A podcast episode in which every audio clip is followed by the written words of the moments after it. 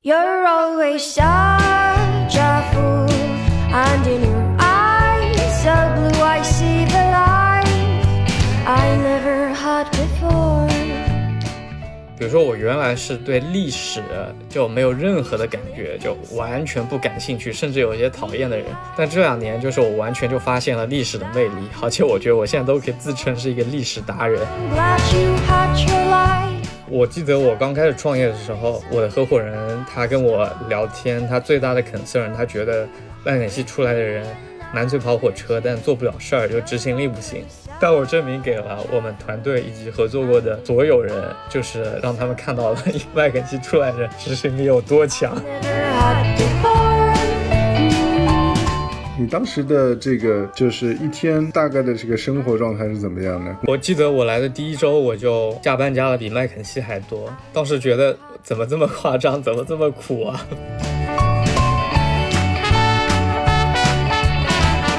在上一期节目中，我和安迪一起复盘了我在 Trip 旅行期间进行文化体验创业的经历，同时也分享很多自己对这个领域的思考。今天呢，我们继续来聊聊这个话题，也就是文化体验。呃，二零一九年我创立了露天博物馆，希望用这样的方式来帮助大家开始一场深度的城市探索体验。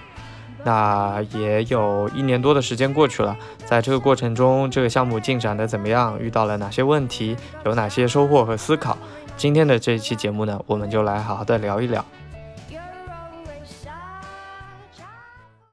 那后来一八年之后，一九年你是怎么重新找到现在做做播客这个方向的，做线上这个方向的？当时是怎么是怎么样的一个一个过程啊？呃，一八年年底结束之后呢，那呃，既然这个项目决定结束了，那我当时其实也在看其他的选择。嗯那我我首先在想，那如果继续创业的话，能够做什么呢？嗯呃，或者说有没有其他的职业机会呢？说实话，也在跟大家聊，跟大家在看。但聊了一圈下来，就发现自己内心还是非常非常非常想把这个线下深度文化体验这件事情继续做下去的。嗯那既然自己来作为线下活动的预定平台这个事儿走不通，那我就在想有没有其他的方式能够实现它。那呃，一八年的时候碰巧我也做了一些呃音频这方面的尝试，我做了一些知识付费，然后效果还挺不错的，呃，然后商业上面也非常的成功，销售额好像有几百万，呃，然后让我见识到了音频这个领域的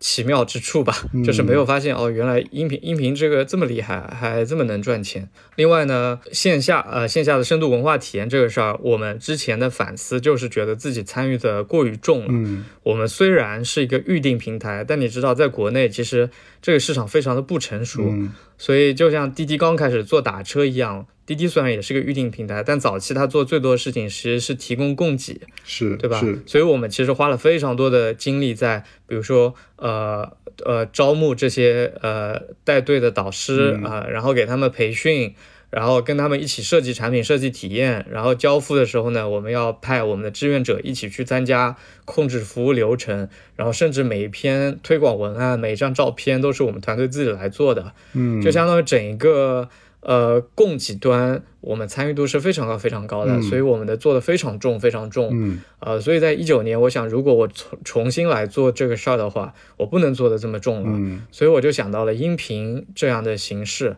我觉得我们过去最宝贵的东西有两点，一个是知识内容的分享。另一个是呃社群的感觉，就是让大家在线下能够呃和自己比较气味相投的人能够一起呃待在一起，嗯啊，那这两点之间，我当时是选择了把知识分享这个点给它做好，嗯所以我就觉得音频这样的载体非常棒，非常合适。然后一九年我就向投资人，就是呃孵化方光电实验室，我又提了我的这个想法，嗯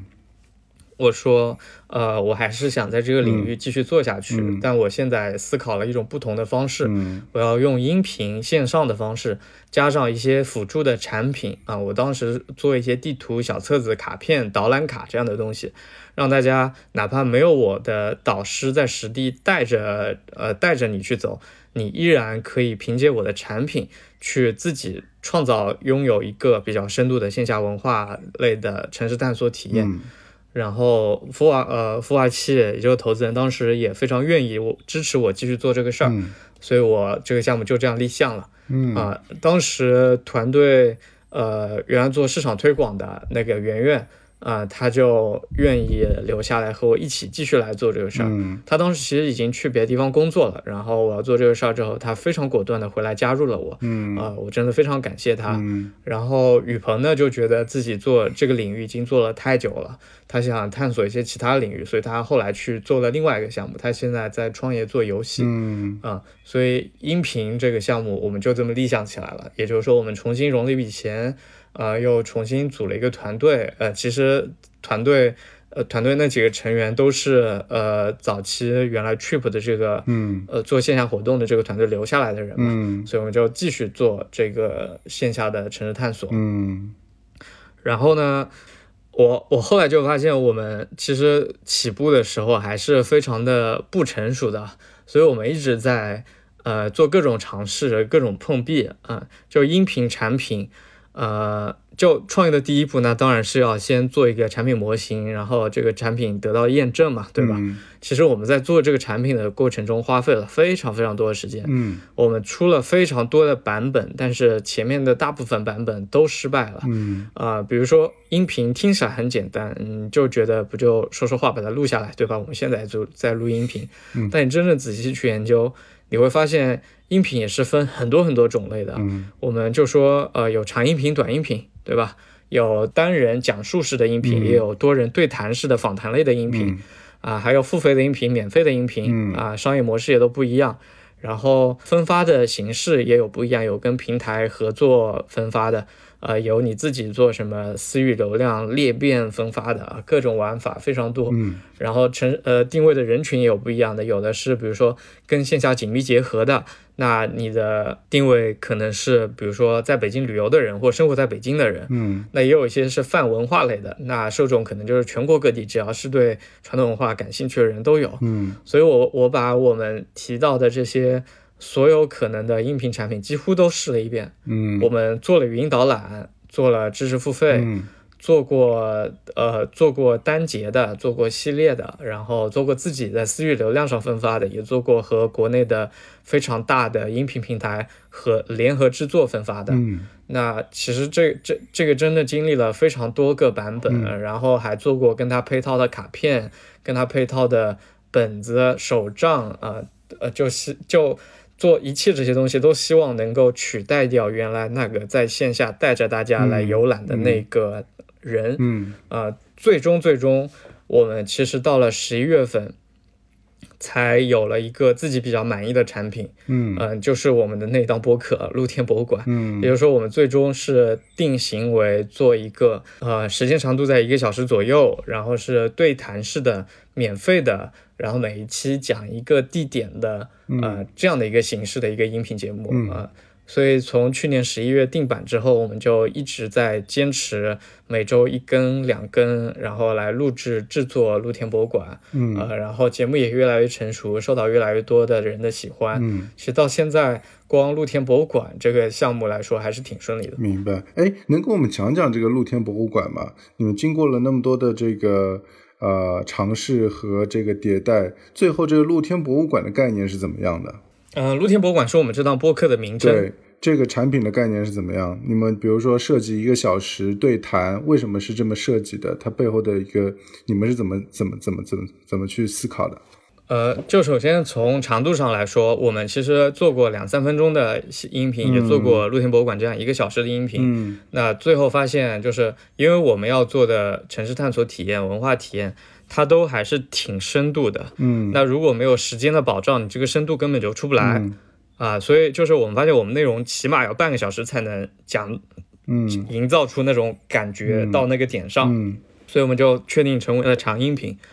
然后呃，我们再说说付费属性吧。就我们也做过付费的啊、在蜻蜓 FM 上啊、发放啊、是我记得四十九还是五十九，然后也做过私域流量上发放的，我卖过好像六十九、九十九好像都卖过吧。呃，那最终确定做免费的版本的，呃，也是我们做了很多测试，呃，也跟行业里的人聊，就觉得呃文化领域或者说偏游览向的内容，嗯它的付费意愿不强，嗯因为大家觉得这是一个消遣性的内容，大家不愿意在呃休闲这些事情上付钱，因为他觉得是一个纯消费。嗯呃，大家愿意对那些，比如说呃什么职场成长呀，特别特别干货类的，就我听完之后马上能帮我赚到更多的钱的，就这样的内容比较愿意付费。嗯呃，而且这个付费的差距非常的显著。呃，所以我们就觉得我们这个领域的内容要向 to C 端收费是不太可能的啊、嗯所以我们最后就放弃了向 C 端收费，我们就改成了免费的形式。嗯还有呢，就是讲述方式，呃，讲述方式有呃一个人讲，然后也有几个人对谈，啊、那我们发现啊，就其实这些导师也好，比如说艺术家，比如说建筑师啊、学者，其实大家都没有录音频，呃，或者说发表演讲的经验。在这样的情况下，你要他一个人讲满半个小时、一个小时，对吧？就像上课那样去讲，其实是非常的艰难的。嗯呃，所以你看到呃网上那些做网课做得好的，基本都是一些大学教授，嗯因为他们是有非常多的临堂教学经验的。嗯那对我们找的这些人，呃，他虽然是艺术家，自己肚子里的货很多，但是他需要一个人来引导他来进行讲述，来刺激他进行分享，所以我们最终确定了对谈这样的形式。明白。最后发放发放的平台呢，我们就是呃没有跟某一家平台绑定发放，我们在所有的平台都发放。嗯呃，结果到现在的话，其实，在平台这边都受到了挺大的认可，我们被几乎所有的主流的音频平台都得到过 C 位推荐。嗯，有意思。哎，那个主要的受众是这个听众是什么意思？怎么怎么样一个画像啊？怎么去吸引到他们的？嗯我们的定位非常有意思的，就是呃呃，就我们的受众呢是那一种，比如说在去一个地方之前啊、去旅行也好，去干什么也好，他去这儿之前会去看一看，比如跟这个地方相关的电影或者书，嗯呃呃，或者听一听关于这个地方的音乐啊、了解一下这个地方的故事，呃，或者是有这样想法的人，像这一类人就是我们的目标受众，就是我们的听众。呃，因为我们讲的东西完全就是打在这个点上，嗯就在你去一个地方的时候，呃，帮你了解更多的它背后的故事。所以我们节目叫露天博物馆，这个也是某一天我跟圆圆就是在思维碰撞的时候突然想到的一个点，就突然想到了一个名字，嗯。啊、露天博物馆，因为我们觉得每一座城市都是一个露天博物馆，嗯。就城市里的每一栋建筑、每一条街道都值得像展品一样被观看。嗯。然后我们就做这些内容的这些人，其实我们就是那个策展人，嗯。就同样这个东西在这里，我们来设计、来创造它的观看的方式。呃，其实你在这个城市里面的一场探索之旅，就是你在城市露天博物馆里面的一个看展览的过程。嗯挺有意思的。那后来那个，这是一九年底，那到现在这个这半年来怎么样？这个项目进行的这个一切都还顺利吗？从节目的播放数据上来说，还是比较理想的。嗯就是呃，我们现在每一期节目可能都有。呃呃，首先我要说，那个播客这个领域可能还是比较小，音频的播放量跟目前的短视频差距还是比较大的。那我们的播客，呃，每一期的播放量现在是稳定在三千多啊、嗯就单喜马拉雅这个平台上三千多。嗯呃，然后在这个赛道，也就是说，呃，城市探索、城市文化、旅行这个赛道来说，呃，已经算是一档比较头部的播客，嗯所以我们目前的这个位置还是占的不错的。嗯我们遇到的一些问题呢，是呃，其实是主要是商业化方面的，嗯就是我们在做播客的时候，其实也早就想好了我们未来的商业化的方向。呃，就是我们也仔细研究了音频这个东西的商业商业模式啊，我们觉得就这一类就非职场、非技能类的内容，必然是要向 B 端收费的。嗯所以我们的商业化策略也是未来向呃城市旅行这个领域的品牌方来进行呃收费，我们可以帮他们做一些品牌内容，呃或者植入一些广告。所以我们广告商就可能有一些地产商，有一些航空公司，有一些 OTA 啊、嗯比如说 Airbnb、携程这样的公司，我们都非常希望能跟他们合作。嗯呃，那的确在去年年底的时候，我们都已经开始和北京的非常著名的地产商，就几个商场开始谈合作了。嗯我们就聊到，我们可以为他们嗯啊、定制他们所在区域的这个城市探索路线，嗯然后通过音频的方式传播出来。嗯啊、然后呃再谈具体价格之类的。嗯呃，所以在一直到去年年底，你看我们十一月份出节目，然后十二月份、一月份就可以开始谈商业化的事情了，还是挺顺利的。嗯那结果就是二月份开始，呃，大家都知道有新冠的疫情嘛，嗯。这个对线下商业还有旅行行业的打击是致命性的，对吧？就可能航空公司，包括那个商场，他们目前都是一个自身难保的一个状态，嗯。所以我们的商业化进程就拖下了整整的半年，嗯。呃，一直到今年的呃六月份，我们才接到第一支商业广告。嗯。那的确是一个那个呃旅行玩乐领域的一个互联网公司，啊跟我们当时的策划呃就是定位是一致的，嗯只不过这个广告迟来了半年。明白明白。未来的半年或者一年有什么样的打算？关于这个公司的发展？播客这个还是会按照现在的节奏，然后继续去做。然后，因为我们现在播客已经做得越来越成熟，越来越有感觉了。然后我们现在呢，把自己开放成为一个关于呃城市、呃文化艺术这个领域的一个分享平台。呃，所以我们最近就其实已经开始和比如说央美，比如说一些呃戏剧平台，就每个不同的艺术领域的平台类的机构和团队来进行合作。呃，就比如说呃，在美术这一块，我们和央美的一个团队合作，嗯他们会来我们这边做一系列的主题内容，呃，我会把今年毕业的青年艺术家一个一个推介到我们平台来进行节目录制，来做直播，嗯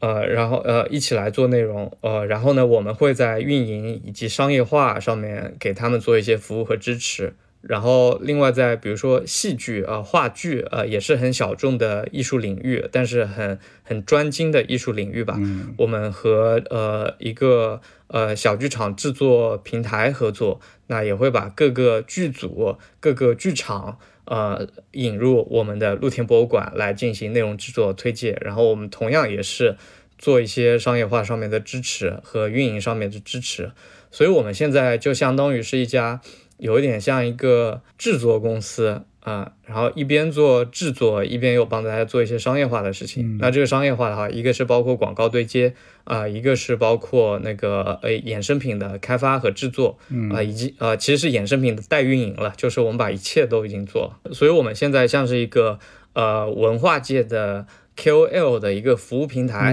啊嗯嗯，哎，这个我记得之前咱们聊到说，你现在会有花很多时间跟这些艺术家、跟这些这个建筑师交流，觉得和他们交流是什么样的一种体验呢？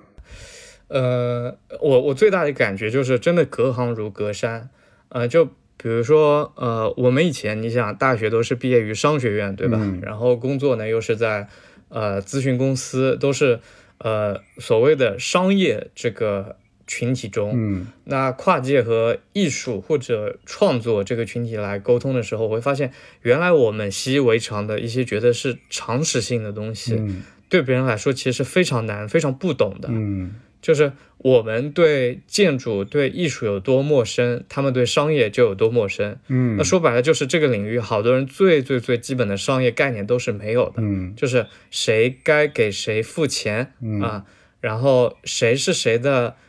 客户嗯啊，这些可能都是完全完全没有概念的。嗯呃，所以刚开始跟他们，比如说算账呀，呃，讲钱这方面的问题的时候，就会沟通的特别的困难。嗯啊，要慢慢的给他们去解释。然后，呃，对于我们来说，就比如说对或者对我来说，我满脑子想的都是我们来做这一件事情，这个商业模式是什么样子的，我们团队之间怎么配合，对吧？啊、然后呃，怎怎么样，比如说控制我们东西的成本，怎么样做到最好的收入，想的全都是商业方面的东西。但是一个呃一个导演或者一个画家参与到这个过程的时候，他满脑子想的都是我如何呈现出最好的效果，他不会考虑成本。呃，或者考虑什么获客，或者考虑运营这方面的东西，他第一反应就是怎么样的感觉是最炸的，嗯，所以这个过程我会呃感感受到，就是大家差异真的是巨大的，所以在这个过程中，我们一定要有非常非常开放的合作的心态，嗯嗯。也就是跟他们这些呃跟这些创作者呃沟通、合作、磨合、矛创造矛盾啊、这样的过程中，我觉得对自己的定位也越来越明确了。我觉得我自己就是一个呃制作人，就为什么说是制作人而不是创作者？因为我知道我的创作能力一定是比不上他们的。嗯我可以做的是和他们一起合作，我们共同来创作出一个伟大的作品，同时在商业化上又非常成功的这样一个东西。嗯它可能是一个戏剧，可能是一个呃线上的一个文化项目。嗯嗯，有意思，有意思。好，我们聊了这个很多关于公司的，聊聊你个人吧。这个差不多两年的创业的这个经历，你觉得最让你骄傲的事情做过的是什么？啊最骄傲的事情，好难讲啊。我想一想啊，嗯，或者有什么事情是你觉得，哎，这个还挺行，我还挺行的，对吧？这个没做过之前还不知道自己对这个事儿还做的挺不错，挺棒的。呃，我我觉得其实，在个人成长方面还突破了自己挺多的界限的。嗯就就就呃，我我我我，首先在知识领域啊，嗯呃，比如说我原来是对历史就没有任何的感觉，就嗯完全不感兴趣，甚至有一些讨厌的人。嗯说实话，我当年从上海飞到北京去参加那个八大王府的探索活动，嗯。我听他们讲那个清朝的历史，我都快、我我都快爆炸了，因为我完全听不懂是什么东西，并且没有兴趣。嗯。但这两年，就是我完全就发现了历史的魅力，而且我觉得我现在都可以自称是一个历史达人，因为你想，我我我们之前做那么多音频节目，那么多不同的版本的尝试，在打样都是我亲自来打的，也就是我自己来整理这些内容，来来录制，然后来剪辑，来来打，就是我自己做主播。结果我我自己现在就把历史梳理的还挺清楚的，呃，并且甚至爱上了历史。我我现在就在我的房间里录这一段音频吧。嗯我看了一下我面前的书，可能有百分之五十都是历史相关的书。嗯我觉得找到了一下自己的爱好，并且在这个领域做的还不错的。嗯呃呃，你知道我们原来带活动的都是一些呃在这个领域造诣还挺多的学者、艺术家、建筑师，但现在就是我挺自豪一件事情，是我可以去带一场这样的活动了。嗯我跟大家讲历史，讲故宫，讲北京，可以讲上一整天，呃，并且大家的反馈都非常好。嗯我觉得这个是在知识上面的一个突破。嗯呃呃，然后我以前是个理科生嘛，嗯所以我就完全没有想到有一天自己会变成一个历史达人。然后，另外我觉得呃，就是在讲述呃，或者说呃做主播，或者说走到镜头前这件事情上，我现在还是比较自信的。嗯你知道在，在很多年前，可能在我大学的时候，我连打电话都是有障碍的嘛。嗯我以前是不能打电话的，嗯我是那个一打电话会非常非常非常非常紧张的那种人。嗯然后那个时候我，我我的第一份实习是在绿城地产，然后做呃营销总监的助理。然后总监那个时候就发现，我虽然跟人当面讲话讲的挺溜的，挺活泼的，但是那个打电话真的非常紧张。嗯他就让我去打房子的推销电话，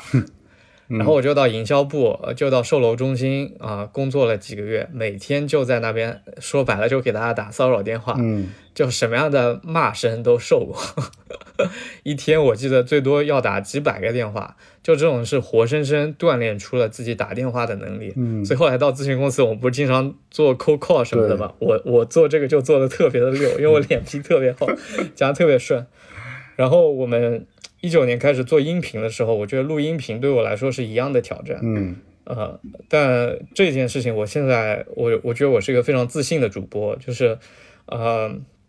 我也知道其中有什么样的坑，对吧？也知道作为一个主播，作为一个嘉宾，难受的点是什么，并且应该怎么样克服。就比如说刚开始的时候，对自己的声音其实很自卑啊、知道自己的声音并不是那种很很有磁性的典型的男主播的嗓音啊，普通话也很差，对吧？啊，特别在北京，大家一听都说，哎，你这个外地人，你这个一听就南方人，普通话不标准，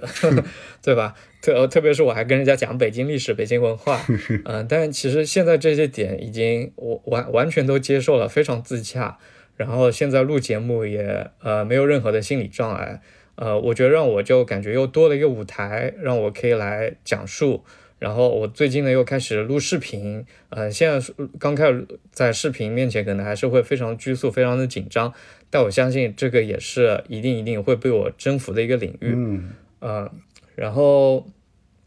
另外其实我觉得比较大的突破，呃，我我我记得我刚开始创业的时候，呃，我的合伙人他跟我聊天，他最大的 concern，他觉得万肯系出来的人。满嘴跑火车，但做不了事儿，就执行力不行。嗯 但我觉得我我就证明给了我们团队以及和我合合作过的所有人，就是让他们看到了一个麦肯锡出来人 执行力有多强。你 这个这个我们那个这个能讲讲吗？这个能讲讲吗？啊，嗯，执行力，对啊，我觉得这这个说法，呃，大家听的应该还挺多的，是吧？就觉得麦肯锡人满嘴跑火车嘛，就说的头头是道的嘛，但其实什么都做不了嘛。嗯那我觉得是我们以前在做一个策略、想一个战略的时候，就思考的东西真的过于多了。嗯，但我实战中发现，就是真的是做就完了，就别想那么多，做就完了。就是你有一个 A 选择，你有个 B 选择，嗯 可能 A 比 B 好了那百分之十嗯，但是你与其分析出这个结果，还不如把你分析的这个过程花在把执行做得更加的到位，嗯对吧？嗯 呃，好多时候其实你不要大方向上别出问题，大部分问题都是执行的问题。嗯呃，你只要硬着头皮冲上去做，把它做完了，其实都能够多多少少达到那个效果的。嗯嗯嗯。然后这，所以，所以我我其实后期我做事情就还甚至有一丝鲁莽，就是 我我我对执行是一种非常迫切的去执行，嗯嗯。嗯，然后这个转变也被我的团队，包括我身边的所有人看到吧，嗯。呃，我觉得应该，因为因为我早我们公司早期是和几个创业团队一起工作的，嗯。所以我们一个可能有三三四十个、四五十个人在一块儿工作，嗯我觉得他们应该都是看到了，嗯就这个原来的麦肯锡顾问 是真的是说到什么就去做什么，并且非常果断，执行力非常强，明白。呃，然后当时的你的还有什么点？你当嗯时的这个就是一天大概的这个生活状态是怎么样的？工作状态是怎么样的？从从早到晚。我记得我来的第一周我就加班加的比麦肯锡还多，当时觉得怎么这么夸张，怎么这么苦啊？因为你还你还记得吗？我是三月二十六号来的，我们四月一号不就办那个展览嘛，对，对吧？是，你知道，对一个呃，就比如说市场部来说，就做市场推广这个事情来说，最怕的就是市场活动啊、m a r k e t i n g event，嗯这种是节点性的活动。然后在活动之前，你要就无比奇怪的事无巨细的事情都会出现，嗯比如说你要去盯现场盯着工人搭建，对呃，比如说什么，呃，我们在呃工厂定好的那些物料，什么被北京限行了进不来，嗯或者是什么场地门口保安卡着不让进，说大货车不好进，或者是什么现场布置完之后你发现味道很大，嗯就 真的奇奇怪怪各种各样的事情。嗯所以我为了筹办那个活动，那一周几乎都没有怎么好好睡觉。嗯然后对我来说就还挺震惊的，我又觉得怎么我我才创业的第一周，怎么就做的这么苦这么苦，比我在麦肯锡做的最苦的项目还要苦。就之前的话，比如说加班个两三点，偶尔通个宵也就过去了，是吧？嗯就那周怎么就感觉天天都在通宵，天天都要看见天亮的嗯东四五条胡同的样子，我觉得很可怕的。嗯但当时过去的还比较呃呃新鲜嘛，所以也就忍过去了。嗯那后来稳定的情况下，其实加班还是挺多的，因为我们原来的业务，呃，啊，我先不说，我就说现在吧，现在自己的日常吧，嗯。工作时间其实还是挺长的，但是呢，它会变得非常的灵活，嗯。呃，比如说我们早上可能和原来在咨询公司差不多，九点十点去上班，嗯。但是呢，呃，工作到下午，比如说四五点的时候，我就会自己去健身，嗯。啊，然后呃到六点钟或者七点钟再回来再继续工作，嗯然后也有可能把这一部分晚上的工作就放到家里面去进行，嗯但是在家里面其实还是会工作到晚上十二点左右，然后呃一直然后再做一些自己的事情，一点钟左右睡觉，嗯是这样的一个作息。嗯呃，所以你说 hours 对吧？你说工作时间其实跟以前差不多，嗯呃，但是灵活度上就高了很多啊、包括比如工作场合，我们呃跟比如说呃跟外面的嘉宾约好，我们可能就在外面的咖啡馆、嗯或者嘉宾的那个地方工作，嗯甚至可以远程工作，嗯这个上面灵活度提高了很多。嗯，明白明白。嗯，哎，那这个过程当中，这个嗯，你觉得每天做做播客和人，你最喜欢做的是哪？就是你你觉得最享受的是哪个部分？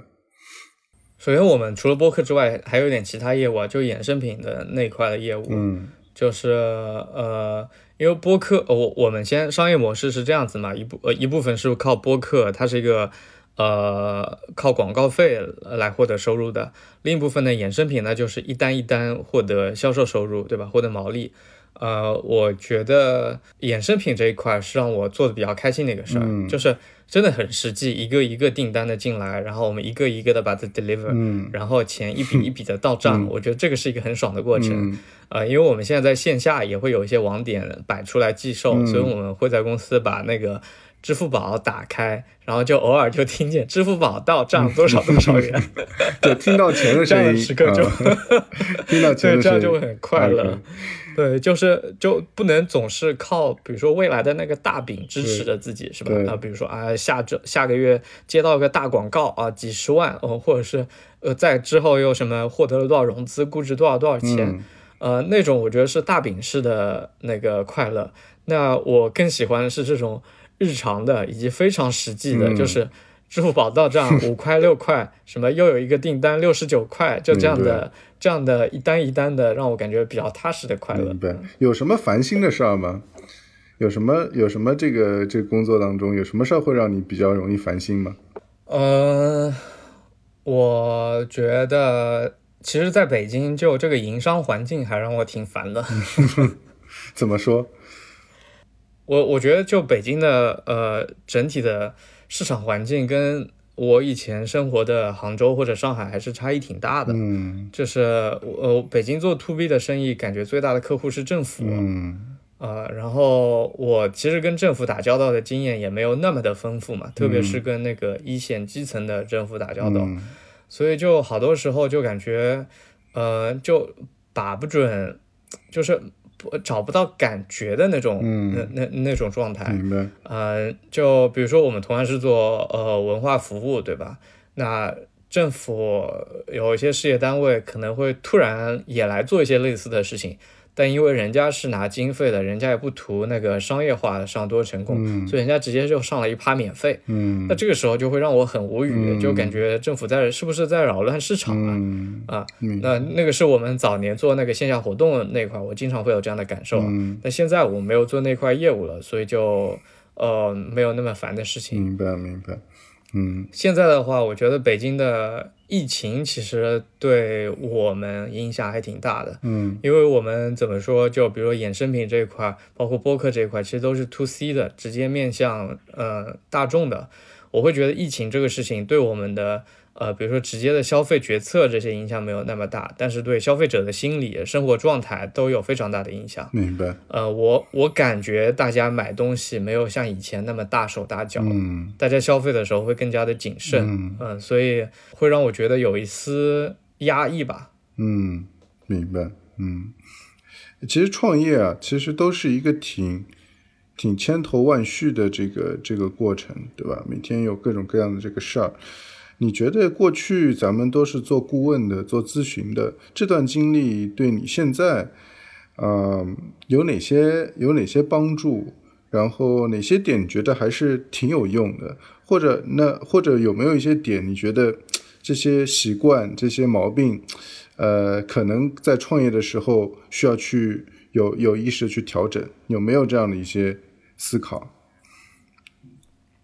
呃，有，呃，就比如说你说第一个问题，就以前的哪些东西是对现在特别有用的？嗯我真的觉得我前几年咨询生涯的基本功都对我帮助非常大，非常大。嗯这些基本功可以详细到，比如说，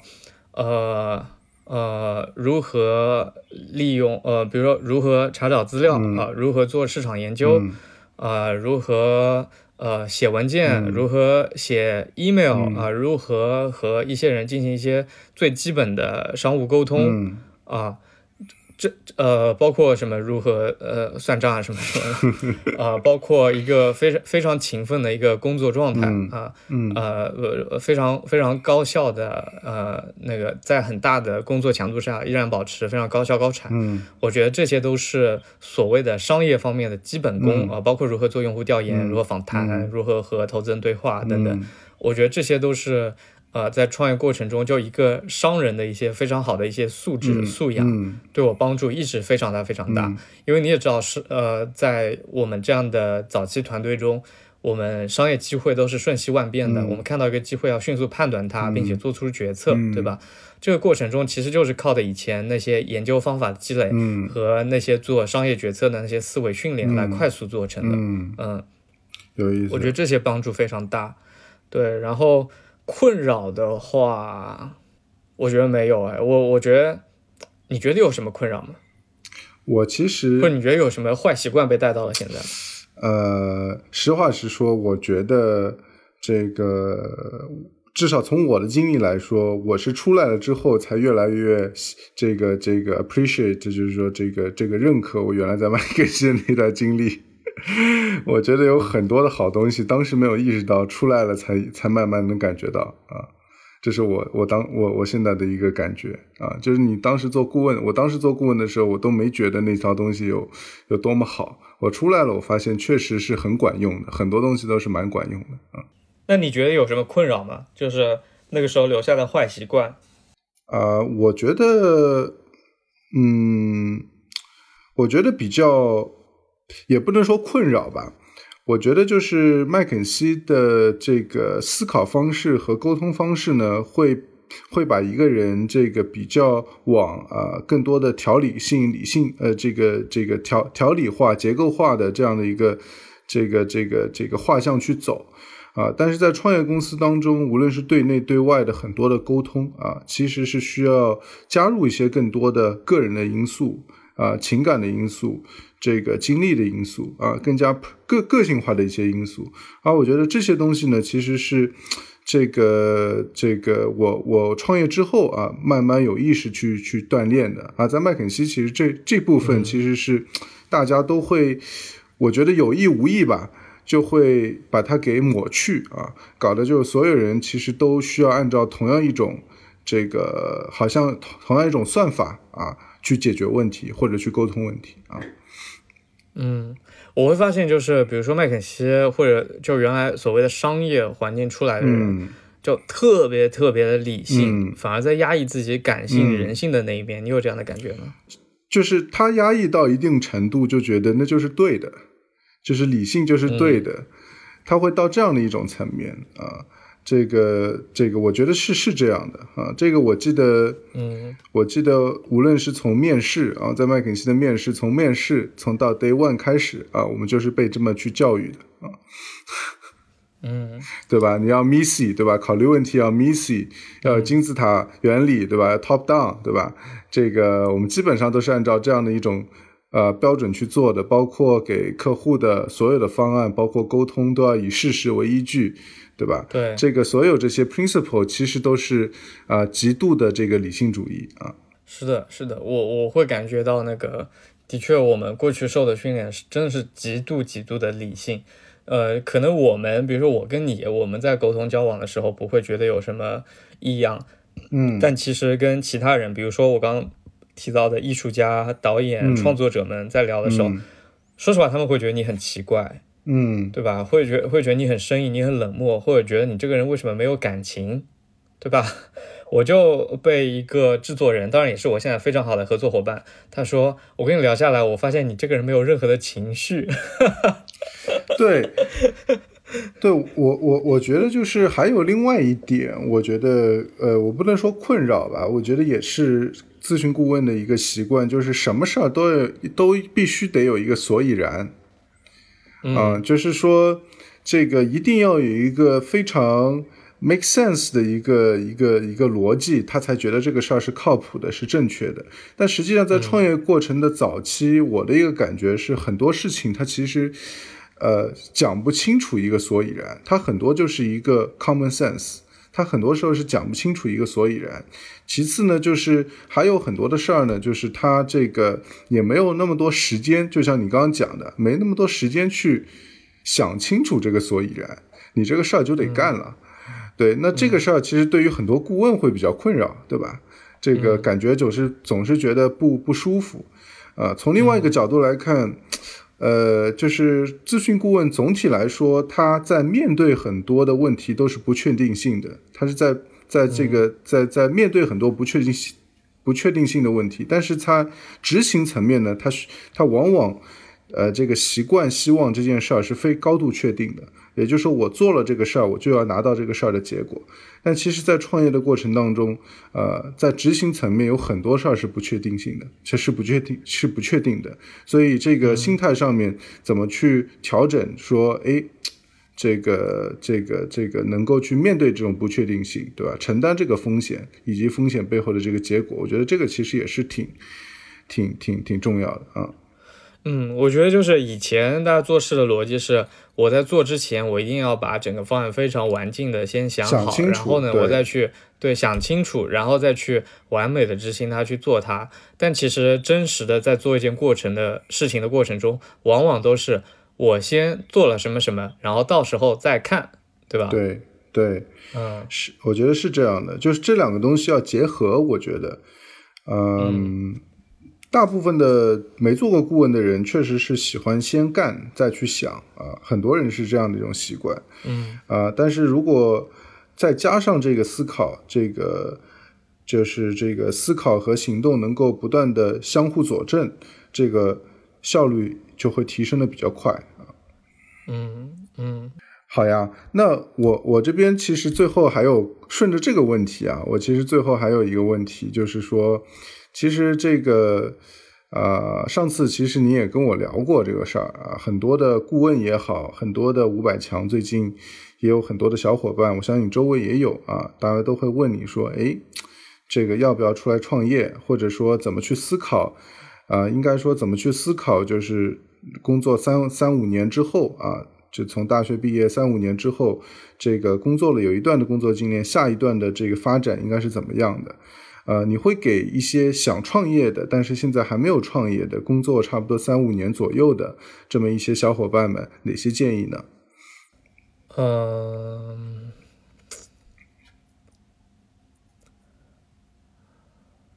我会觉得现在就最近的这个宏观环境啊，就还挺悲伤的。包括我自己的那个可能心情条件都不会太好。我以前是个极度极度乐观的人，但我觉得就疫情期间会让我嗯就抑郁或者感受到压抑的时间显著增强。呃，而且我感觉就整个市场，嗯。呃，都会是一个这样的情绪，所以这对做一切 to C 的创业都嗯不是一个好事情，因为说白了，大家就不想花钱，不敢花钱，对，所以这这个时间点，嗯，假如说我这个时间点要辞职出来创业的话，我可能不会像比如说两三年前那样，一下子就自己什么都不懂的时候出来自己做老板做一个公司，我可能会更加保守一点，特别在这个时间点，可能选择一家成长中的啊。呃比较业务比较成熟的公司去做创始人的助理、总裁助理，先再学习一两年的时间，我觉得是现阶段比较保险的一个选择。嗯嗯，这个还挺 make sense 的，听上去，嗯嗯，，OK。那高健，我们现在你这边还需要有哪些问题？你觉得特别想没有了我就录个结尾吧。好录个结尾啊，结尾怎么录？我来说吧录？嗯，非常感谢大家收听我们的播客，呃，创业播客。在第一期的时候，我们还用了“哔哔哔哔”四个字，因为我们都没有讲好播客叫什么名字。但第二期呢，我们终于拥有了我们正式的名字，叫做“创业播客 ”（Startup Podcast）。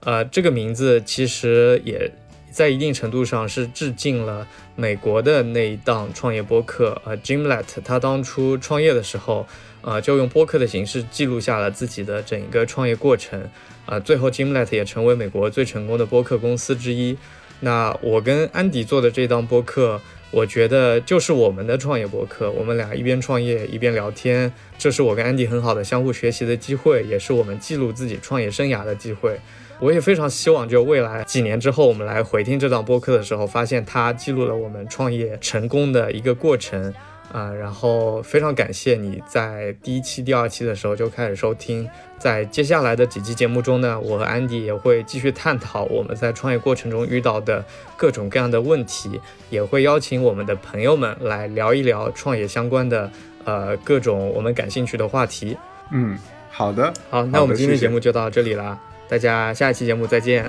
拜拜。I never had before.